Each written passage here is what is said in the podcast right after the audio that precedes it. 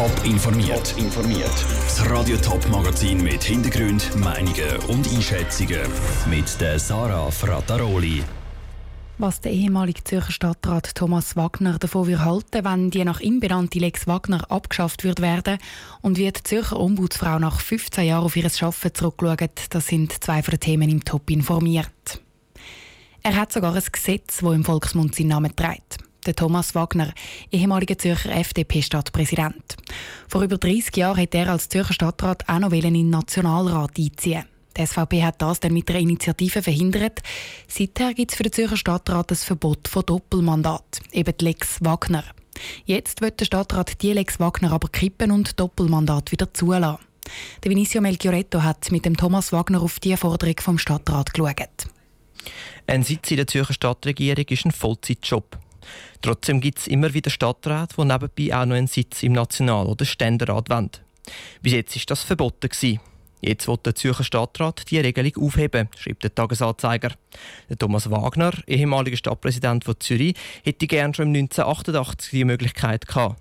Eine Stadt wie Zürich müsse ihre Interessen außerhalb der Stadt anbringen weil ich der Meinung bin, es wäre für die Stadt Zürich wirklich gut gewesen, wenn man können die verschiedenen Probleme, die eine Stadt hat, wenn das auch könnte direkt eingebracht werden. Es geht weniger um die Stimme im Nationalen Ständerat, sondern es geht um die Kommissionsarbeiten und um die Netzwerke, die damit aufgetan werden. Darum sieht Thomas Wagner auch keine Gefahr für die Demokratie, wenn ein Stadtrat gleichzeitig im National- oder Ständerat sitzt. Es gehört dazu, dass die Interessen auf verschiedenen Ebenen verfolgt werden. Zwei Mandate heisst aber auch doppelte Arbeit. Für Thomas Wagner ist darum dort der heikelste Punkt bei dem Doppelmandat. Ich glaube aber, dass es bewältigbar ist mit guter Organisation. Es ist eine Frage, wer dann das Mandat übernimmt und wie er sich organisiert, dass er vielleicht gewisse Bereiche abgibt an ein anderes Departement. Der Zürcher Gemeinderat tut jetzt die Doppelmandat prüfen. Bis jetzt ist die SVP immer noch gegen die Doppelmandat. Die FDP können sich damit anfreunden und die SP hat sich noch nicht entschieden. Ein Beitrag von Vinicio Melchioretto. Städte wie St. Gallen, Bern oder Winterthur kennen kein so ein Verbot von Doppelmandat wie Zürich. Heu sagen mit drei Küsschen auf die Backe oder mit einem Handschlag. Das ist wegen dem Coronavirus im Moment tabu. Und das könnte noch lange so bleiben. Das hat die Weltgesundheitsorganisation WHO heute wieder einmal betont. Sie sagt nämlich, es sei unwahrscheinlich, dass die Welt das Coronavirus jemals ganz besiegt. Wie das Coronavirus unsere Gesellschaft verändert, im Beitrag von der Selin Greising. Corona hat unser Leben und unsere Gesellschaft schon jetzt verändert. Käfeln oder am Abend in einem vollen Pub ein Bier trinken ist etwas, wo keine Selbstverständlichkeit mehr ist. Was für Langzeitauswirkungen die Corona-Situation auf die Gesellschaft könnte haben, ist schwierig abzuschätzen, sagt Patrick Aspers, Professor für Soziologie von der Uni St. Gallen. Er glaubt aber, dass es einen Unterschied macht, wenn die Gesellschaft anfängt, mit dem Virus zu planen. Und dann sieht es wahrscheinlich ganz anders aus. Man fängt an, zu denken, ja, ich kann nicht reisen, ich kann nicht in andere Länder studieren, ich sollte vielleicht kein Ferienhaus kaufen und so weiter und so fort. Das ist so eine Dimension, was sich dann verändern würde, wie man plant. Die Gesellschaft könnte anfangen, komplett umzudenken, dass sie zum Beispiel mehr Spitäler will bauen oder das Pflegepersonal will besser zahlen. All diese Änderungen können die Gesellschaft prägen. Aber auch die Kommunikation untereinander könnte sich verändern, wenn das Coronavirus über Jahre bleibt vor allem international. Laut Patrick Aspers sind dann zwei Trends möglich. Die jungen Menschen, die schon mit, äh, mit Internet also vollständig aufgewachsen sind, für sie gibt es wahrscheinlich viele andere Möglichkeiten als für Leute, die nur seit 10 oder 20 Jahren mit Internet oder kaum mit Internet Erfahrung gemacht haben. Also ältere Menschen, die wirklich hier sozusagen bleiben müssen. Das könnte sogar so weit gehen, dass sich das Heimatgefühl der Bevölkerung könnte verändern könnte. Also gerade wenn die Leute nicht mehr so viel reisen können, könnte das Wort Heimat eine ganz neue Bedeutung bekommen.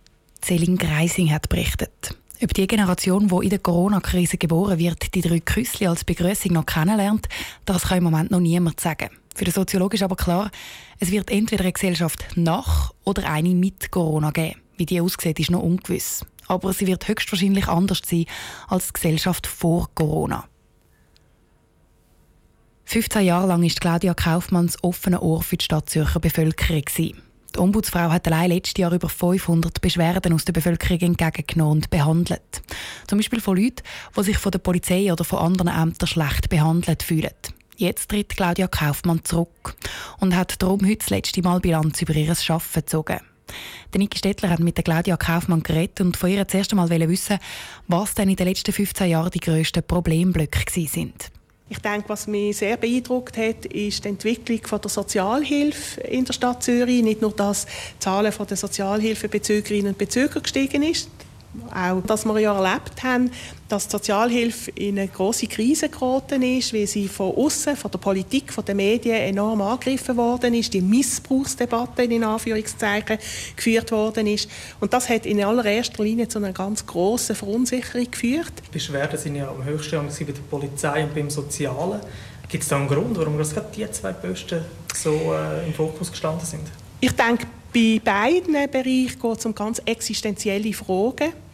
Und zwar existenziell bei der Sozialhilfe natürlich Wirtschaftshilfe, rein finanziell, aber auch die Frage, kann ich meine Wohnung noch zahlen, kann ich drin bleiben, äh, was muss ich an Dokumenten abgeben, wie geht es mit mir weiter, äh, finde ich wieder einen beruflichen Einstieg. Und ich denke, bei der Stadtpolizei ist das Gleiche.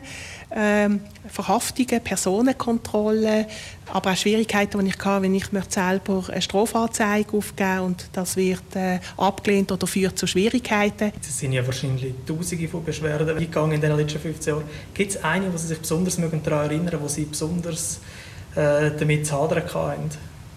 Sicher einer der schwierigsten Fälle war, wo äh, Eltern zu mir gekommen sind, wo ihre 14-jährige Sohn an einer ganz äh, schwer erkennbaren Krankheit äh, krank geworden ist und gelitten hat und das Leben nur hat können gerettet werden, indem seine Arme und Beine hat müssen amputieren und es darum gegangen ist, kann man neben der rechtlichen Haftungsfrage, die die Ombudsstelle nicht lösen in so einem schwerwiegenden Fall, aber kommt es wieder zu einem Dialog zwischen den behandelnden Ärzten und Ärztinnen und dem Elternpaar.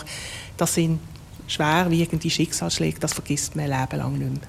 Die Ombudsfrau von der Stadt Zürich, Claudia Kaufmann, im Gespräch mit dem Niki Stettler.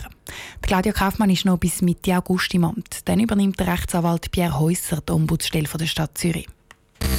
Top informiert, auch als Podcast. Mehr Informationen gibt es auf toponline.ch.